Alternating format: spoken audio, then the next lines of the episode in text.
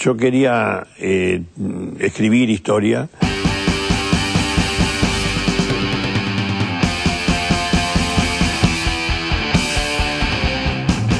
LU23, Radio Nacional Calafate, presenta Año Bayer, un programa dedicado a la figura del escritor y periodista Osvaldo Bayer.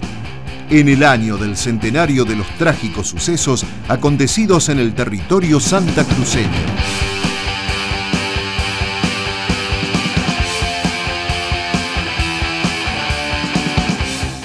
Bueno, ¿qué tal? Buenas noches. Aquí estamos en Radio Nacional Calafate, en esta primera edición de lo que es Año Bayer, un programa especial que vamos a hacer homenajeando a, la memoria de, Osvaldo Bayer, de su figura y su obra. Quien me acompaña es Carlos Covelo. ¿Qué tal, Carlos? ¿Cómo estás? Muy bien, compañero de bien. ruta, ¿cómo va? Muy bien, Mario. Un placer acá y gracias a las autoridades de Radio Nacional Calafate contar con lo que pueda aportar yo, ¿no? Algo sencillo.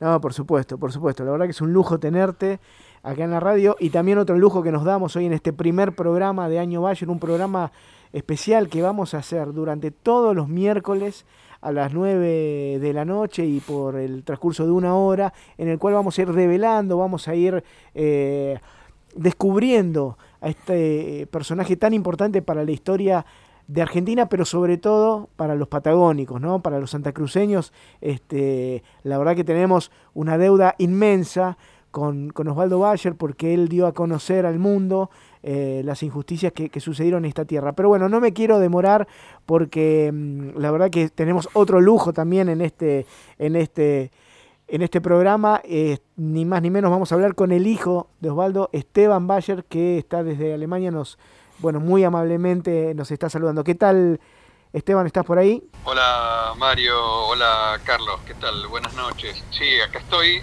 Este, bueno, realmente muy emocionado por, estar presente en, esta, en este inicio del programa que le están dedicando eh, a, a, Don Osvaldo. Este, así que bueno, eh, cuenten con nosotros eh, con todo lo que podamos aportar. Bueno, la verdad que es un, es un honor eh, tenerte. Lo que vamos a ir haciendo en este programa, como un poco comentamos al principio, es mantener viva la memoria de Osvaldo. Eh, recorrer toda la, historia y bueno, hoy como es el primer programa nos interesaba mucho tener tu palabra y, y y un poco develar quién fue quién fue Osvaldo, ¿no? Eh, bueno, en primer lugar para, para mí, para nosotros fue un padre, ¿no? Es padre muy muy especial eh, y está el ambiente familiar, la persona que, que, nos crió junto a nuestra madre, este, en, la vida diaria, este, pero también como un ejemplo profesional eh, de conducta, de compromiso político. Están esos, eh, esas dos aristas en, la vida de, Osvaldo. Eh, y yo creo que la, el trabajo de Osvaldo es la obra de Osvaldo es a través de la, de, de, a través de la obra de Osvaldo se se conoce su, su dimensión, ¿no? su dimensión en el rescate de la memoria histórica. Vos es que, eh, bueno, vos sos el hijo y, y, de alguna manera eh, tenés algunas respuestas con respecto a la formación intelectual eh, que él, el legado ¿no? que, que él te dejó. Pero a mí me gustaría pensar y reflexionar si vos eh, sabés o te imaginás o, bueno las cosas que él te contaba respecto a cómo, cuál fue su, el legado este, de sus padres, de sus, de, de, cómo fue su formación, ¿no? O sea, cómo, cómo él terminó siendo lo que es. ¿Qué, qué, qué podés, este, me imagino que bueno, es, es, extenso, pero resumir por ahí el, el cómo te imaginás que es esa formación que tuvo él, que lo llevó a ser como era. Eh, bueno, Mario, sí, eh, la verdad que eh, se podría hablar horas y horas, ¿no? Pero yo creo que Osvaldo se hizo de a poquito, fueron los tiempos que lo acompañaron y él supo aprovechar los momentos, desde la, niñez eh, hasta sus años maduros. Este, eh, a través de toda su vida, él creo que supo aprovechar y, reconocer los momentos eh, que para él fueron importantísimos. Este, la verdad que él, a través de su vida, yo creo que lo que más lo marcó fue una fuerte convicción de, luchar por la verdad, eh, em, de querer conocer. Eh, y por lo que nos contaba él y sobre todo lo que nos contaban los abuelos, como lo decíamos nosotros, el nono y la nona, eh, los padres de Osvaldo ese deseo de aprender, de esclarecer, de conocer lo, que era la vida, lo que era el mundo, lo que eran las personas, este, lo tuvo desde la niñez, este, desde la época de la escuela, eh, de, querer reconocer. Eran tres hermanos, em, cada uno eh, muy distinto entre sí, entre los tres, eh, y, bueno, siempre contaban que, Osvaldo era el, el chico que es más interesada por, por leer, por escuchar, por conocer, por hablar. Este, mm, y también de salir a la calle y, ver el, mundo en el que estaba viviendo.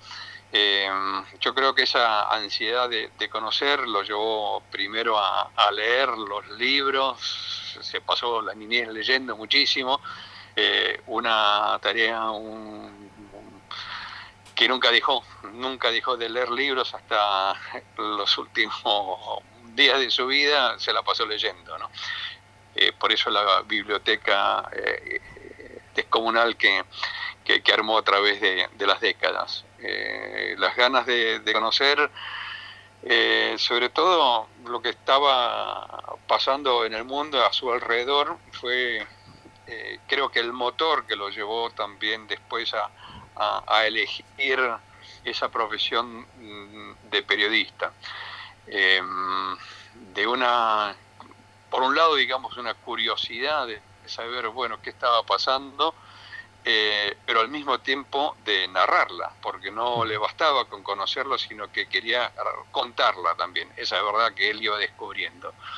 Em, no, y no se encerraba en su mundo eh, para filosofía de lo que estaba viendo, sino de, contarla, de narrarla, de llevársela a otras personas este, y de debatir con otras personas sobre lo que estaba reconociendo. Yo creo que eso fue lo que lo marcó eh, y hay momentos históricos que lo marcaron hitos, digamos, que lo marcaron muchísimo. Em, en, la, formación eh, y en la transformación que, él tuvo a lo largo de su trayectoria profesional. Él mm, no estudió historia, él se interesaba por historia. Em, él estudió periodismo, pero poco lo, el, periodismo lo vivió, lo trabajó, lo vivió en la calle. Porque para él el periodismo era estar en contacto permanente con la gente y contar las cosas que le pasaban a la gente. Y, así, a través de, sus investigaciones periodísticas, se llegó a convertirse en, uno de los artífices del redescubrimiento de, de la historia y la realidad argentina porque recordemos, Osvaldo hizo mucho de historia, eh, trabajó mucho eh, en temas eh, desconocidos por la historia oficial de nuestro país, pero no se quedó en la historia, sino que la reflejaba siempre con, la, con la realidad actual. transportaba las historias que él rescataba a la vida actual, a la situación actual de nuestra sociedad. Este, bueno, eso es un poco en líneas generales lo que veo como, como qué es lo que, lo que le llevó a, escribir, a investigar este, y, a transmitir, ¿no? Eh, y al mismo tiempo a llevar adelante esa tarea con una, una ética de trabajo muy particular este, de, ética personal, digamos, que él la vivió a través eh, de sus libros y de su compromiso político, que em, siempre fue un compromiso con la verdad, sin dejarse comprar ni acomodarse con nadie. Em, fue una persona a la que se le quiso mucho, por un lado, eh, eh, y hay gente que no lo quiso para nada, justamente porque decía sus verdades. Este, eh, pero él no se callaba tampoco, él lo veía como un compromiso, como una necesidad, que para él era imposible acomodarse este, con el gobierno, las autoridades de turno, o sea, a nivel municipal, en su experiencia que tuvo en Esquel, que para mí creo que fue un hito, este, en lo que iba a ser toda su relación con la Patagonia, ¿no? Y los temas que empecé a investigar. Eh, así que mm, yo creo que eso fue un poco lo que lo marcó, ¿no? Aparte de, otros momentos históricos que, también lo marcaron, como su, viaje a Alemania a principios de los años 50, eh, y eh, mantener toda una, una relación compañerismo con la que fue su compañía de toda su vida, con Marley, nuestra madre. Este, y después, luego, por supuesto, la otra, el otro momento histórico que lo marcó para siempre fue el exilio, la, expulsión del país eh, eh, a mediados de los años 70, eh, ya antes del golpe cívico-militar eclesiástico. Así que, bueno, la, el exilio fue una tal vez una de las etapas más duras para él porque mm, le tocó vivirlo y sufrirlo este, mm, en su plenitud profesional de investigación quedaron truncados muchos proyectos eh, pero y al mismo tiempo veía que, que estaba fuera del país estaba fuera de la realidad de su gente de sus amigos de sus compañeros Así que eh, Perú fue una conducta que mantuvo hasta el final este, y, creo que la gente lo que le reconoce es, eh, justamente eso, haber mantenido una, ética, una imparcialidad, un compromiso con la verdad. Bueno, estamos con Carlos Covelo, que mi compañero de aventuras, no sé si, si lo llegas a escuchar, a ver, te voy a hacer una pregunta, a ver. Sí, quería hacer una reflexión eh, muy importante. Cuando se habla de Osvaldo Bayer, eh, es ver la obra monumental que hizo él. Porque él desnuda a dos poderes importantes que hay dentro de, la Argentina, que la gran oligarquía terrateniente las pone, las desnuda, los muestra tal cual es, y el ejército que siempre trabajó con ellos. Osvaldo sabía todo eso, y eso le da más fuerza, porque Osvaldo, aparte de ser este, un gran historiador, documentalista, fue un militante, como decís Esteban. Él tomó a pecho ese trabajo sabiendo lo que le iba a pasar. Y hace una gran transformación. Deja de lado la historia que nos enseñaban del Villiquen, la que creó Bartolomé Mitre, esa historia oficial, ese relato, y hace una historia basada en documentos, irrefutable. Y era la palabra de él no era la palabra de él, sino los documentos que hablaban, contra algo que habían establecido, pero por años. Y Osvaldo lo, lo, revela, y por eso ese, ese odio, como decís vos Esteban, de ser una pequeña parte la que domina el país. Pero el pueblo, me, incluyo, eh, los, los, lectores, este, quedamos este, muy bien este, representados por él, porque es una verdad que él la dice a los cuatro vientos y sin miedo. Y eso es lo que hizo Osvaldo, esa, esa gran obra titánica que le costó el exilio, la persecución, pero que nunca, nunca abandonó. Esa es la, reflexión que quería compartir con Mario y con vos, Esteban. Creo que sí, es así.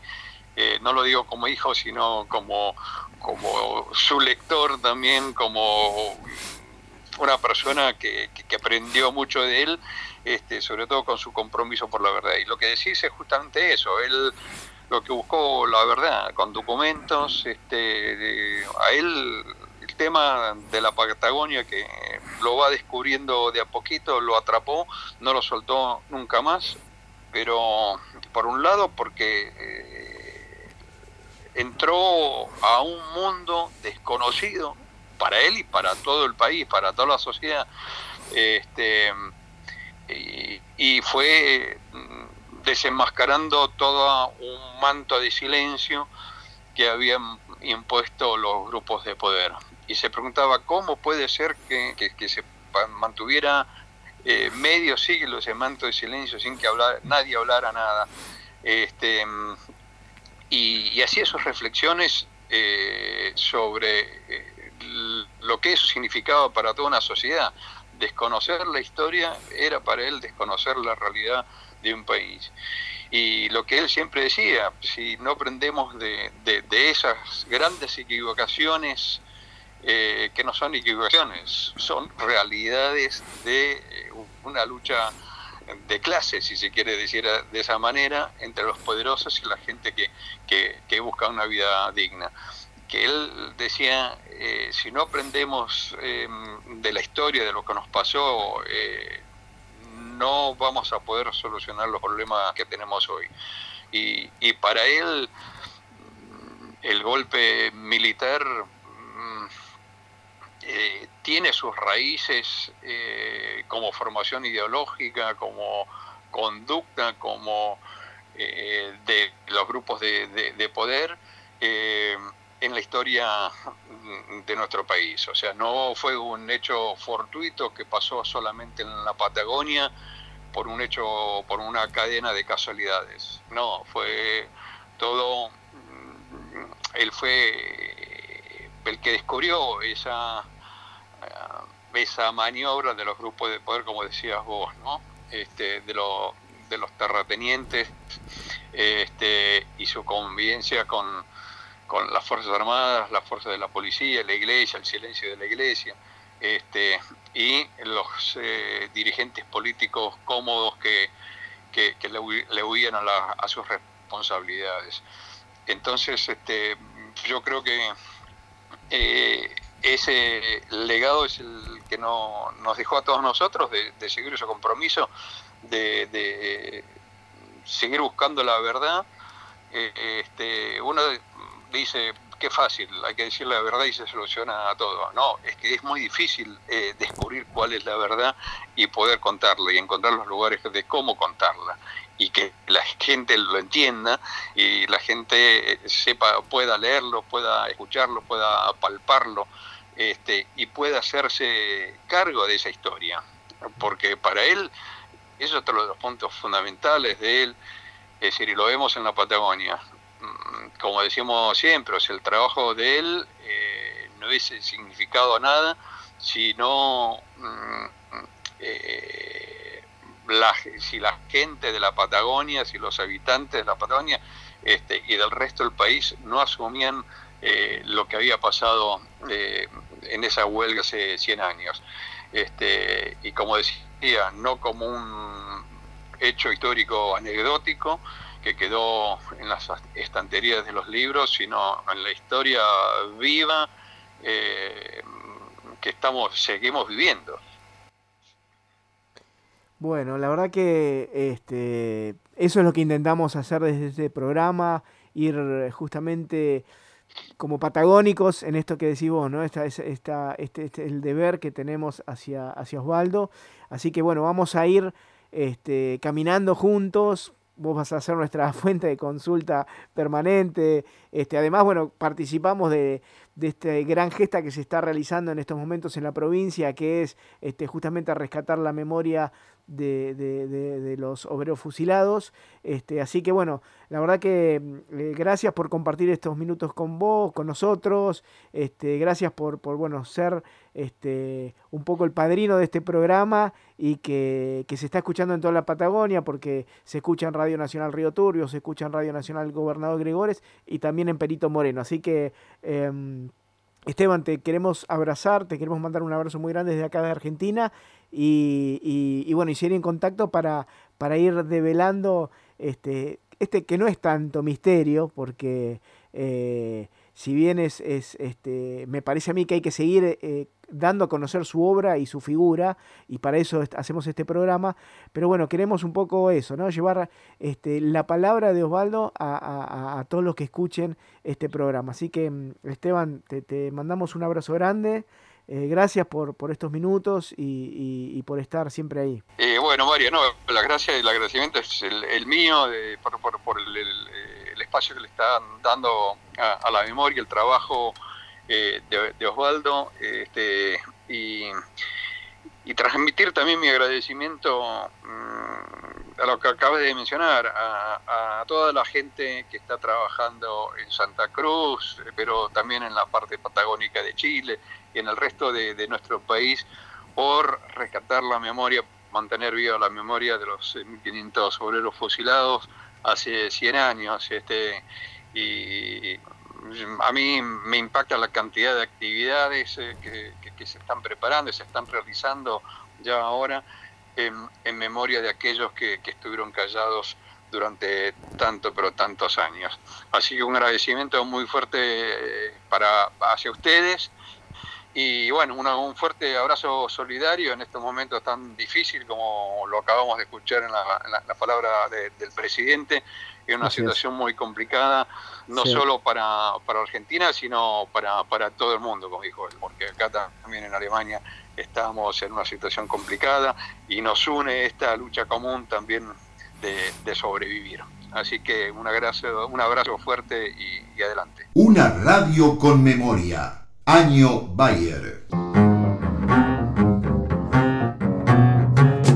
Patagonia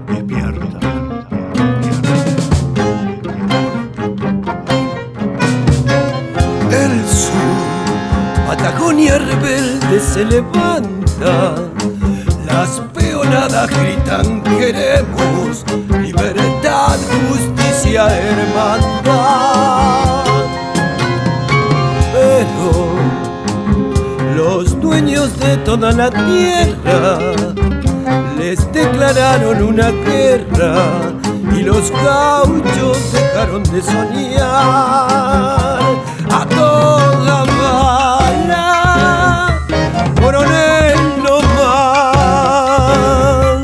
A toda bala.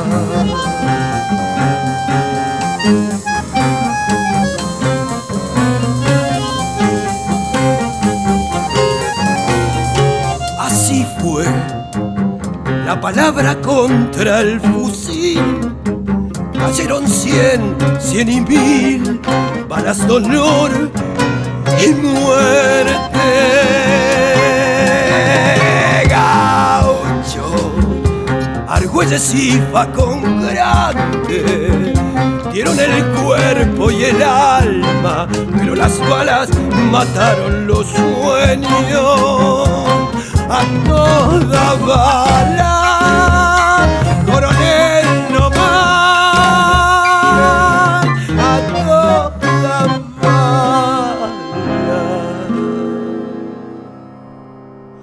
Una masacre ha sucedido en nuestra entraña patagónica. Se siente, las voces que se escuchan son del sur del continente. Vienen atravesando casi un siglo ya de historia, trayendo atragantado ese rugido por victoria inconclusa ensangrentada. Fusilamiento en masa, la lucha no es doblegada. Masacre contra miles, rebeldes contra serviles. Las tierras son de los mapuches, usurpadas por élites estériles. Ya basta, dijeron y aclamaron, la vida no se subasta. A fuego lento iba cocinándose la gesta. Reuniones clandestinas discusiones y traiciones, protestas, asambleas, intimidaciones. El enemigo es grande, es casi un monstruo omnipotente, ejércitos salvajes, sanguinarios, traicionando gente. Allí donde la toma de conciencia nos da donde mueren los miedos y la historia resucita. Allí donde la indignación expulsa los lamentos, donde tiemblan patrones, tiemblan los cimientos. La sangre patagónica solo será vengada cuando la justicia truene y arda. Como en llamarada.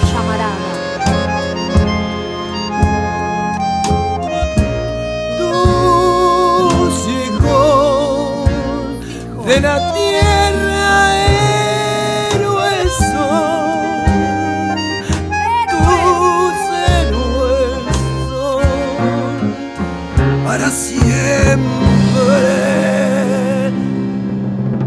Patagonia. El sur del sur, Grande, presente. Argüelles, presente. Antonio Soto, presente.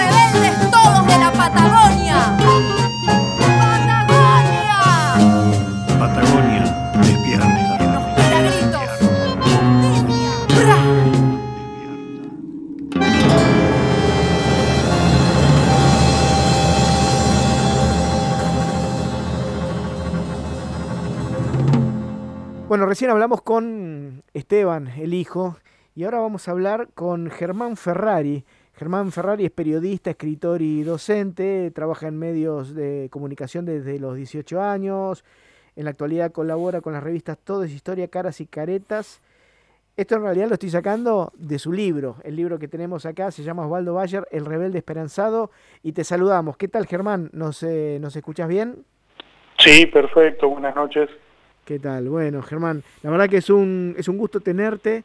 eh, estamos devorando tu libro. Cuando empezamos a, pensar este, este proyecto, este programa que busca eh, mantener viva la, la- memoria de Osvaldo, sus ideas y también su acción, eh, bueno, mm, empezamos a, por supuesto, a seguir leyendo. Y bueno, tu libro me parece que es cabecera fundamental también para entender un poco lo que en este primer programa queremos develar, que es quién fue Osvaldo Bayer y, y- y por qué terminó siendo lo que era, ¿no? Bueno, te agradezco primero por, por tus palabras y por haberte acercado al libro, por porque te haya gustado y porque lo consideres que refleja de alguna manera quién fue, quién es Osvaldo Bayer, ¿no? Es muy difícil de definirlo con, pocas palabras, pero eh, los motes de historiador, periodista, eh, cineasta, militante, eh, defensor de los derechos humanos, defensor de los pueblos originarios, podrían ser algunos de los de las etiquetas que les podríamos colocar a, a Osvaldo y nos quedamos cortos, nos quedamos cortos. Eh, yo creo que es un representante de una generación de periodistas que, atravesó desde la mitad del siglo pasado hasta las dos primeras décadas de este siglo y que nos deja un legado, ¿sí? Nos, deja un legado a, los más jóvenes, a los más veteranos, en distintos sentidos. Un, legado que tiene que ver con, con esas etiquetas que yo mencionaba antes. Y, me parece que, que rescatar el legado de ese representante de una generación de periodistas que trabajó durante 70 años, podríamos simplificar, en, en los medios, no solamente del país, sino de- de otros lados del mundo, por atravesado por el tema del exilio, invariablemente, me parece que es un, deber de, de todos nosotros, ¿no? Poder repasar lo que escribió, repasar lo que dijo, eh, estar de acuerdo, a veces disentir, eh, porque es, es lógico poder tener alguna mirada diferente sobre algún tema, sobre todo por la cantidad de tiempo que él atravesó escribiendo. Y, bueno, me, pare- me parece que ese es un, un camino que, que las nuevas generaciones tienen que, que seguir, ¿no? El poder leerlo, verlo, escucharlo y, y abrir la cabeza en, muchos aspectos a partir de lo que él propuso en sus investigaciones, en su palabra, en, en su, en sus textos. Sí, es muy, muy interesante esto que, que decís porque, digo, cuando nosotros pensamos en hacer un programa sobre Osvaldo Bayer, uno piensa, ¿no? Un programa, imagínate que eh, dura todo el año, eh, no se agotará rápidamente y la verdad que uno empieza a abrir este, este, cada uno de, de, de esto que vos enumerabas, ¿no? De sus facetas como, como intelectual, como cineasta, como escritor, como periodista, y la verdad que se abre y se abre cada vez más, porque además cada una de esas facetas va generando más historias, digo, que con lo que pasa, podríamos ir hasta el día de hoy con lo que pasó con los mapuches hasta hace muy poco, con, con lo que está pasando, digamos, ¿no? Porque este, En, la, en la Patagonia eh, podríamos estar hablando de lo que del rol del, del, periodismo, en, por ejemplo, en la pandemia en este momento, que seguramente él este, también como periodista marcó una ética este, muy, muy, muy, muy impresionante. Entonces, bueno, nada, me parece que la verdad que este, no sé si nos vamos a quedar corto con, con, tener este, tantos programas. Estoy con Carlos Covelo, eh, mi compañero de aire te va a hacer otra pregunta, a ver. Sí, también como hablamos con Esteban, este, un gusto, gusto conocerte. Eh, nosotros, Carlos Covelo, me presento, eh, somos, este, trabajamos acá por la memoria, verdad y justicia aquí en por lo menos el Calafate. Y vos dijiste algo muy lindo, este, que Osvaldo fue un militante. Y fíjate cómo cambian las cosas, ¿no? Qué lindo esa palabra. Y ahora decir periodista militante es menoscabar el trabajo que se está haciendo. Cuando hay otros periodistas que son pagos, ese realmente fue un periodista militante. Así que que no usen esa palabra para menoscabarlo, porque es una palabra tan tan hermosa, es decir, no solo ser periodista, sino militante. Quería agregar ese tema nada más. Sí, es una observación que me parece que a la figura de, de, Bayer le viene al pelo, ¿no? Porque pensarlo a Bayer sin su militancia, sus militancias, ¿sí? Me gustaría plantearlo en plural, es imposible, es imposible. Eh, porque a lo largo de, su recorrido público ha, tenido diferentes tipos de militancia y las ha expresado de todas las maneras que pudo, eh, desde sus trabajos más jóvenes hasta eh, sus últimos años en, esas contratapas de, página 12. Y, y, él era un militante, él fue un militante toda, toda su vida toda su vida. Me parece que es una, una buena reflexión. Sí, ahí, ahí justo estaba hojeando tu libro porque, bueno, sobre todo este, en, las, en sus primeros momentos, ¿no? En sus primeros, este, los años de formación de él. Recién hablamos con Esteban Bayer y él nos decía que hubo dos momentos eh, claves en su vida y fueron eh, casualmente dos de, dos de sus viajes.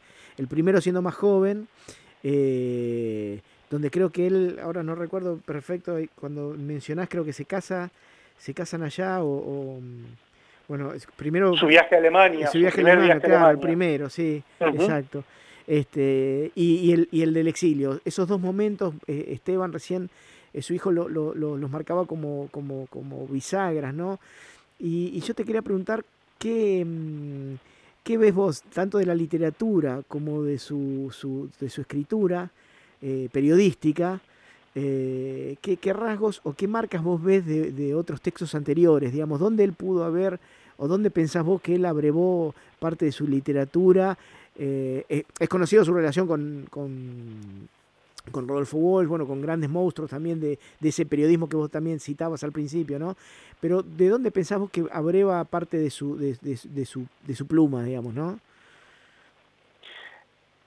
Bueno, hay una influencia muy, muy grande, muy marcada, que, que Bayer en todo momento eh, expresaba y, agradecía, que era la de su padre. Su padre, un, eh, un empleado de, de telégrafos, de correos y telégrafos, socialista, mm. que fue el que lo inició en los primeros pasos de la lectura, no solamente la lectura política, eh, sino también en, la lectura en general, ¿no? de los grandes escritores rusos, por ejemplo. Eh, esa fue una influencia muy, muy grande en su niñez, en su juventud, en su primera juventud, y como bien marcaba Esteban, eh, lamento no haberlo podido escuchar, a Esteban, hubiera sido un gusto. Eh, su primer viaje a Alemania federal tuvo una influencia muy, muy marcada desde lo político, ¿sí? Eh, porque él se conectó con, las juventudes del Partido Socialdemócrata alemán con las expresiones más eh, de izquierda, podríamos decir, él las, marcaba como muy emparentadas eh, con, ciertos sectores del anarquismo también, y eso fue una influencia muy, muy grande. También, y quiero mencionarlo dentro del, espectro familiar, eh, sus dos hermanos, ¿no? sus hermanos mayores, que, que, lo acompañaban a la biblioteca del barrio para, para que pudiera leer, ellos también tuvieron una influencia directa en la lectura, en las primeras lecturas, ¿no? Bien, vos sabés que el, hay, un, hay un elemento que es clave en esta, en esta lectura, también Esteban recién lo, lo, lo, marcaba, que para mí es fascinante, vos en tu libro también, el valor que él le da al relato, a la historia, a la construcción, al contar, ¿no? De esto podríamos hablar muchísimo porque justamente me parece que el valor acá en Santa Cruz es, este, cobra otra dimensión porque es el que pone, pone eh, las palabras justas a un hecho que, es muy probable que hubiera pasado al, anonimato, ¿no? Pero el valor del relato y la historia. Y hay una anécdota que vos contás que es em, que está buenísima contarla en este momento porque estamos hablando de sus, de, sus comienzos. Cuando él cuenta que su mm, que él fue engendrado en Entre Ríos, ¿no? Y, y, ¿cómo, cómo, era, este, y, no puede ir al, pueblo, lo invitan al pueblo, él no puede ir, entonces en el diario sale, este, publican, este, que, que él, bueno, no sé si usan esa palabra, engendrado, pero bueno, llega a su casa y la madre lo, lo, reprocha diciendo el pecado original. Este, bueno, algo que no estoy haciendo acá es contar bien la anécdota, pero él tenía era como un perfeccionista de, ese, del relato, del, contar la historia, ¿no? Era un gran contador, era un gran contador, digamos, una persona, digamos, todos hemos apreciado en, diferentes momentos eh, escucharlo, escucharlo como, como contaba anécdotas, como contaba historias. En algunos casos, ¿sí? las mismas historias contadas en diferentes momentos, eh, tenían matices, ¿sí? estaban eh, o adornadas o tenían algún giro diferente, pero la esencia de las historias eh, estaban. Se permitía, se permitía en, esos relatos poder transmitirle a, a, quien lo escuchaba o a quien lo leía su calidez, su tono, eh, hasta su fantasía en, algunos, en algunos momentos. Ahora, cuando él tenía que contar la historia desde el punto de vista periodístico, desde el rigor, podríamos decir, de, de la investigación, ahí aparecían las fuentes, ahí aparecían los datos, ahí aparecían la, la necesidad de fundamentar lo que él estaba diciendo, no solamente con palabras, sino con documentos. Y ahí tenemos, los, por solamente mencionar un ejemplo, los cuatro tomos de la que se conoce ahora como la Patagonia Rebelde, ¿no? Eh, y, y en todos sus textos periodísticos de investigación vamos a ver una pasión por esa minuciosidad, por ese detalle, por esa contrastación con las fuentes. Y eso para un periodista, para un investigador, para alguien que quiere difundir a, su pueblo, a su comunidad algo, es eh, invalorable. Sí, era, era inevitable, me parece, sentirse atrapado, ¿no? Cada vez que contaba alguna historia, alguna anécdota, este le daba este giro que vos decís que, que, que, era muy, muy, muy propio, digamos, de él, este, que lo hacía un gran narrador, ¿no? Que lo hacía un gran narrador. Pues es que te, hay, bueno, hay mil aspectos para, para tratar, pero justamente em, de lo periodístico a lo político. Y me parece que también, y, y, en, tu, en tu libro está, también está todo ese derrotero que vos comentabas al, comienzo, que inicia con su padre socialista, las idas y vueltas con el peronismo, eh, bueno, hay toda una historia muy interesante, inclusive de reflexión, que nos interpela a los argentinos también, me parece, ¿no? Porque hay toda, toda una hay toda una, genealogía, hay, hay, una, hay un recorrido, digamos, de las ideas este, incluir al peronismo, digamos, inevitable para cualquiera que pueda, que, que, que, le apasione la historia de nuestro país. Este, y me parece que él, bueno, él las tuvo, ¿no? Él tuvo, él, fue muy interesante también su recorrido. En su momento creo que militó también, esto lo mencionas en el libro, en, en la socialdemocracia alemana, vuelve a Argentina y quiere hacer lo mismo y no lo logra. ¿Qué, qué reflexión nos puedes dar respecto a ese, a ese derrotero, digamos, no?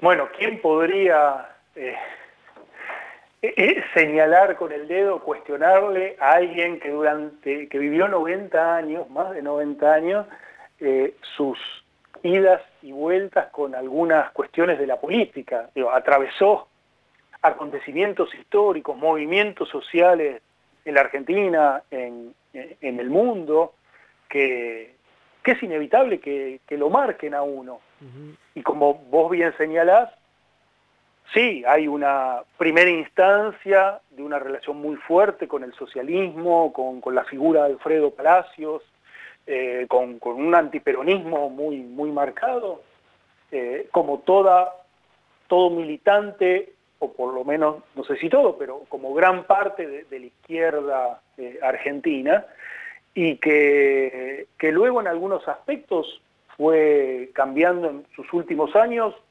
digo, su relación eh, o su mirada, por ejemplo, no del peronismo tradicional, pero sí de, de Néstor Kirchner y de Cristina Fernández de Kirchner. Uh -huh. eh, no, no, no es el mismo Bayer, es, es otro, claro. es, es, otro Bayer.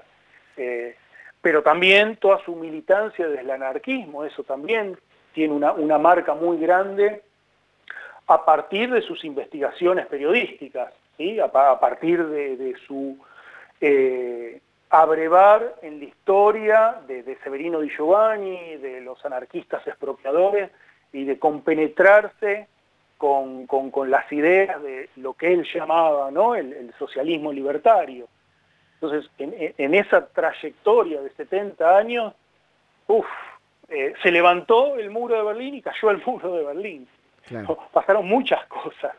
Sí, sí, sí, sí, sí. Pero me, pero me parece que justamente este, la, hay personas que, que, envejecen con una juventud impresionante. Creo que él fue una de esas, ¿no?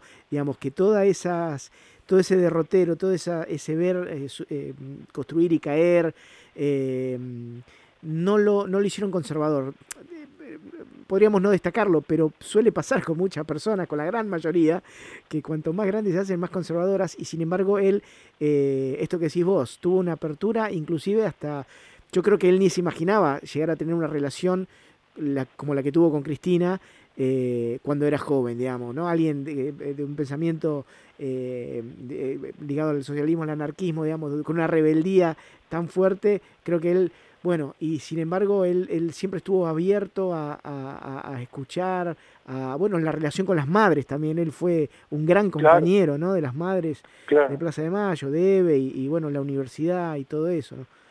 Pero vos fijate también, y esto es para marcar y tiene que ver, me parece, con, con la pertenencia a una generación y a, y a unas características particulares de la persona, que más allá de las diferencias políticas, él podía relacionarse con personas que no pensaran exactamente como él. Vos lo mencionaste a Rodolfo Wolf, por ejemplo. Claro. Digamos, y él y tenían una relación y eran amigos y, y no pensaban igual. Exacto. Está bien, podemos ubicarlos dentro de un mismo campo popular, de, de un amplio campo popular, pero no pensaban igual. Y, y eso eh, yo creo que, que Osvaldo Bayer lo, lo toma también esa amplitud, el escuchar a los jóvenes, el tener una relación muy, muy estrecha con los jóvenes. Eh, yo creo que Osvaldo Bayer, no sé si lo aprende, pero sí lo, lo, va construyendo, lo va consolidando en su relación con un poeta y periodista que trabajó con él en el diario Clarín, que era Raúl González Tuñón. Raúl González sí. Tuñón, un poeta comunista, podríamos decir, estalinista, eh, pero con una amplitud mental que le permitía también estos cruces, ¿sí? Donde la amistad era otra cosa. Claro. claro.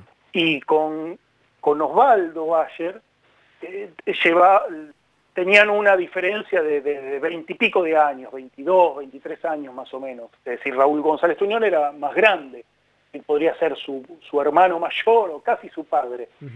y, hablaban y conversaban sobre la guerra civil española, sobre, sobre temas comunes, donde no necesariamente por ahí coincidían desde lo ideológico, eh, pero sí desde una mirada amplia y del escucharse, ¿no? del poder escuchar al otro. Sí, sí, sí, sí.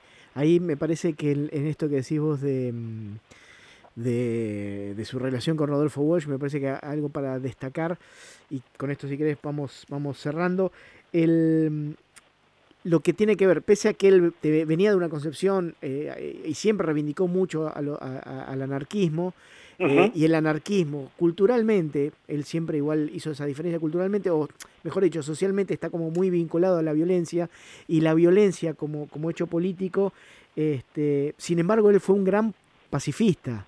Eh, la decisión que toma, o, seguramente las discusiones que, habrán tenido con Rodolfo Walsh, cuando Rodolfo Walsh, eh, creo que esto también está en tu libro, cuando él, em, decide bueno, sumarse a Montoneros y, y, Osvaldo, bueno, eh, critica, eh, o por lo menos no comparte esa, mm, esa metodología, me parece que también es interesante, porque él, de algo, pero porque es, él es el gran reivindicador de, de, los anarquistas, y de los anarquistas también con una gran fuerte vindicatoria, digamos, como lo fue este mm, eh, Severino de Giovanni, los grandes anarquistas que él, que él, que él, que él reivindica, que, con grandes ideas, pero también de armas tomar. Y sin embargo él hace toda una lectura superadora y me parece que, que de alguna manera es un gran pacifista, ¿no? Este, es un gran... Un, porque él también, digamos, no me permito eh, olvidarme de esa conexión que él tiene con la tierra, con los pueblos originarios, digamos, hay como una, este, hay una, hay una, una, no sé si evolución, decirlo no, no, no sería lo correcto, pero hay una idea este, muy interesante con respecto a la violencia como hecho político, vinculado a las ideas, pero también este, a un fuerte pacifismo, ¿no? Él, puede entender el porqué, puede entender el porqué de la metodología, aunque no la comparta. Claro. Aunque no la comparta. Y, eso lo, ha manifestado en, diferentes oportunidades. y, esta relación con, con, lo armónico, con, con, ciertas ideas y corrientes pacifistas dentro del, anarquismo, es, es una, una, marca muy, fuerte en él, muy, fuerte, y que así todo, así todo le permite, le permite poder hacer un libro maravilloso como es el Severino di Giovanni. Claro sin compartir la metodología de las acciones de, Di Giovanni, pero entendiendo el contexto y el porqué de determinados actos.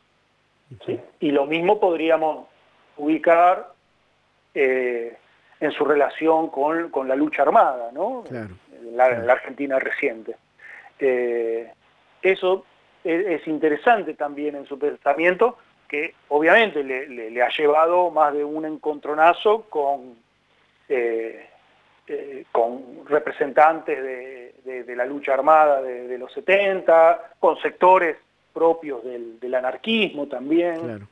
Eh, es bueno, es la riqueza, es la riqueza de una persona que no, no, no ha sido cómoda en su pensamiento, ni se ha quedado cómoda con, dos o tres eh, frases hechas, sino que eh, siempre intentó, siempre trató de profundizar y de buscar la manera de que el mundo fuera más justo, en, los ámbitos más grandes o en lo más pequeño, en lo más comunitario, desde una asamblea barrial hasta eh, la situación en, Latinoamérica, por, decir una, un ejemplo. Sí, sí, bueno, es impresionante. La verdad que, bueno, hay muchísimo. Vamos a ir tratando de ir develando eh, miércoles a miércoles. Obviamente te vamos a volver a invitar porque hay muchísimo para seguir conversando, muchísimo para, para, para seguir reivindicando y, y, sobre todo haciéndole llegar a la gente,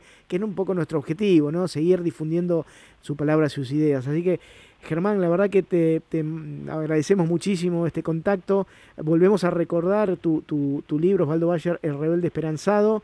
Eh, un libro que se consigue aquí en Calafate y, bueno, ahora hoy que es todo virtual también se puede conseguir de, de diversas formas. Estás, eh, te despido con preguntándote si estás haciendo algo ahora nuevo, estás escribiendo.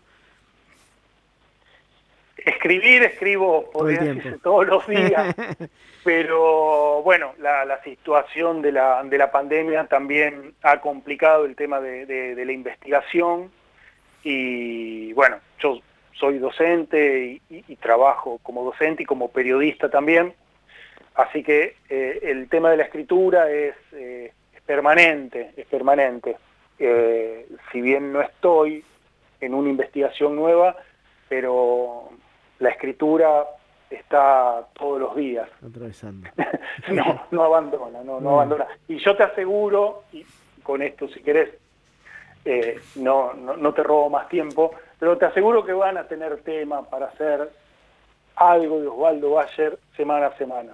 Te Buenísimo. aseguro. Por supuesto, Te por aseguro. supuesto. Bueno, No Germán, te te- vas a quedar sin tema. Sí, totalmente, totalmente. Te mandamos un abrazo grande desde el sur. Ojalá te podamos tener en Calafate pronto, cuando todo esto termine. encantaría. Y bueno, seguimos en contacto. ¿ah? Después te voy a mandar igual el audio de, de Esteban, así lo puedes escuchar. Y Ah, bueno, buenísimo. nada, y sí, me hubiera gustado saludarlo. Fue eh, un, un lindo encuentro que tuve con él hace unos meses.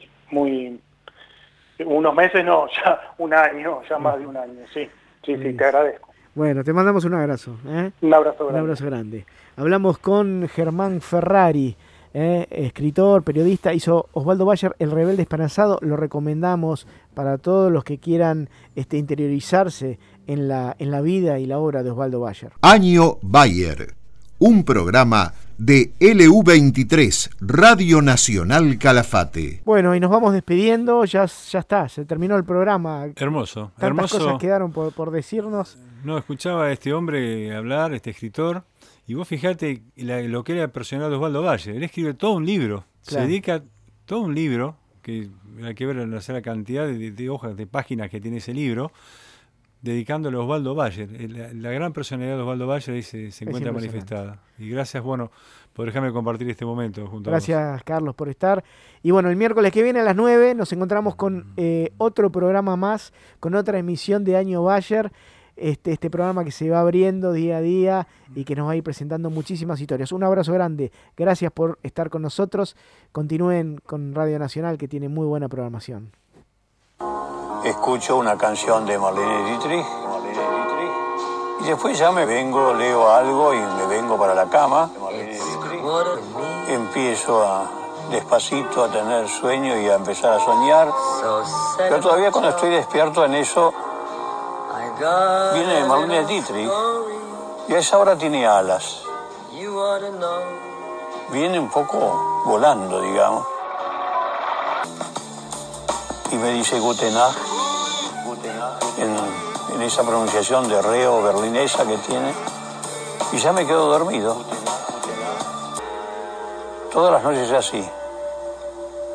Por eso para mí es lindo venir a dormir. Por ese encuentro.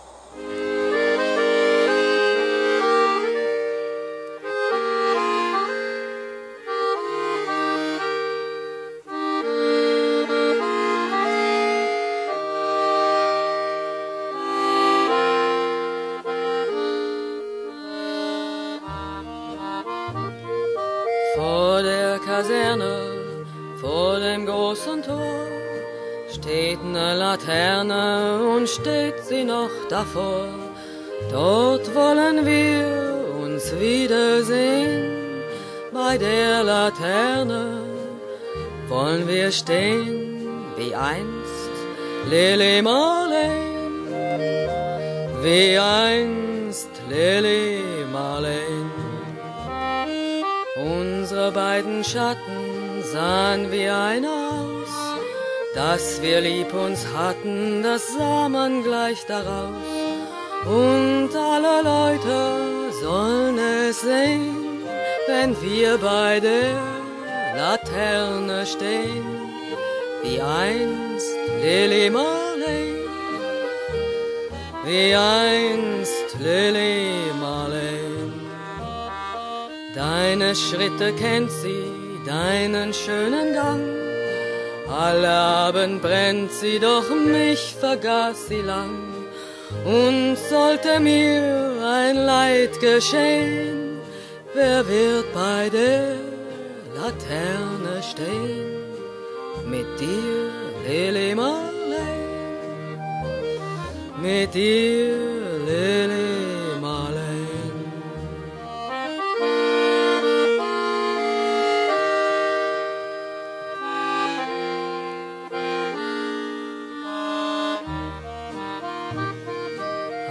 Aus dem stillen Raume, aus der Erde Grund, hebt sich wie im Traume dein verliebter Mund. Wenn sich die späten Nebel drehen, wer wird bei der Laterne stehen?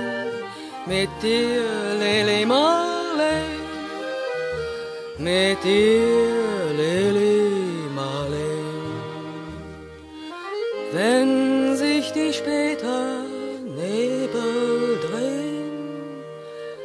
wird bei der Laterne stehen? Mit dir, Lily Marley,